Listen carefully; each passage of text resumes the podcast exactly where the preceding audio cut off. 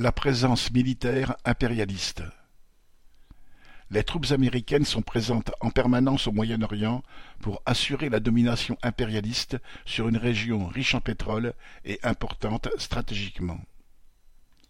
Avant même que la guerre n'éclate de nouveau à Gaza entre Hamas et Israël le 7 octobre, environ quarante-cinq mille soldats américains étaient cantonnés dans cette région. Sur la rive sud du golfe Persique, face à l'Iran, ils étaient treize mille cinq cents stationnés au Koweït, neuf mille à Bahreïn, huit mille au Qatar, trois mille cinq cents aux Émirats arabes unis, deux mille sept cents en Arabie saoudite et quelques centaines à Oman. Plus à l'ouest, la Turquie abritait huit mille cinq cents membres des troupes américaines, l'Irak deux mille cinq cents, la Syrie neuf cents et la Jordanie, où trois d'entre eux ont trouvé la mort fin janvier, près de trois mille.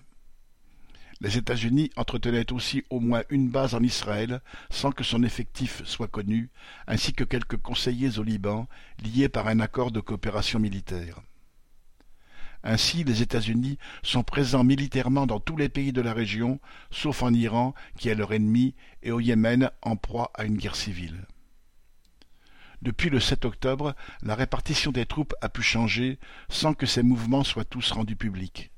Globalement, les États-Unis ont renforcé leur présence d'au moins mille deux cents soldats, probablement deux mille. Leur marine a accru sa présence en Méditerranée orientale et en mer Rouge. Elle y a dépêché deux flottes avec ses porte-avions, ses frégates, ses sous-marins, embarquant autour de douze mille marins, ainsi que des navires de débarquement transportant deux mille marines. L'aviation a également été renforcée, bien qu'elle soit capable de mener des bombardements depuis ses bases situées aux États-Unis, comme elle l'a montré le 2 février en Irak et en Syrie. La guerre à Gaza est l'occasion d'agrandir une base américaine en Israël. Parallèlement, des officiers américains, dont un général des marines, ont été envoyés sur place pour conseiller l'armée israélienne dans son offensive et le Pentagone lui donne accès à des images provenant de ses satellites militaires. En outre, les États-Unis fournissent une vaste gamme d'armements à Israël. Immédiatement après le 7 octobre, ils lui ont livré des systèmes antimissiles patriotes, cinquante-sept mille obus de 155 mm pour l'artillerie, quinze mille bombes, dont certaines très puissantes, sont destinées à pulvériser les bunkers et tunnels du Hamas à Gaza. Israël en a largué au moins une sur le camp de réfugiés de Jabalia le 31 octobre, écrasant un immeuble d'appartements et tuant d'un coup plus d'une centaine de Palestiniens. En décembre, Biden a contourné la procédure habituelle de contrôle des ventes d'armes à l'étranger pour permettre à Israël de continuer la guerre malgré l'épuisement de ses stocks. La vente de quatorze mille obus de tanks a été autorisée pour cent six millions de dollars, puis celle d'obus d'artillerie pour cent quarante-six millions.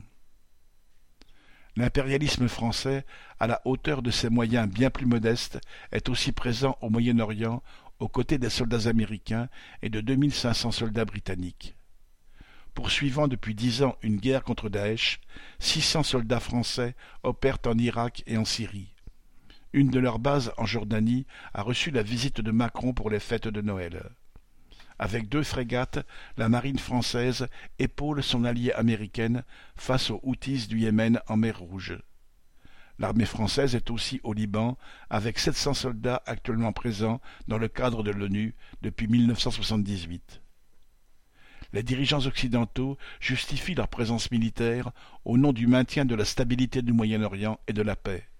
Au contraire, c'est bien cette présence militaire et l'interventionnisme permanent qui entretiennent le risque de guerre. Lucien Détroit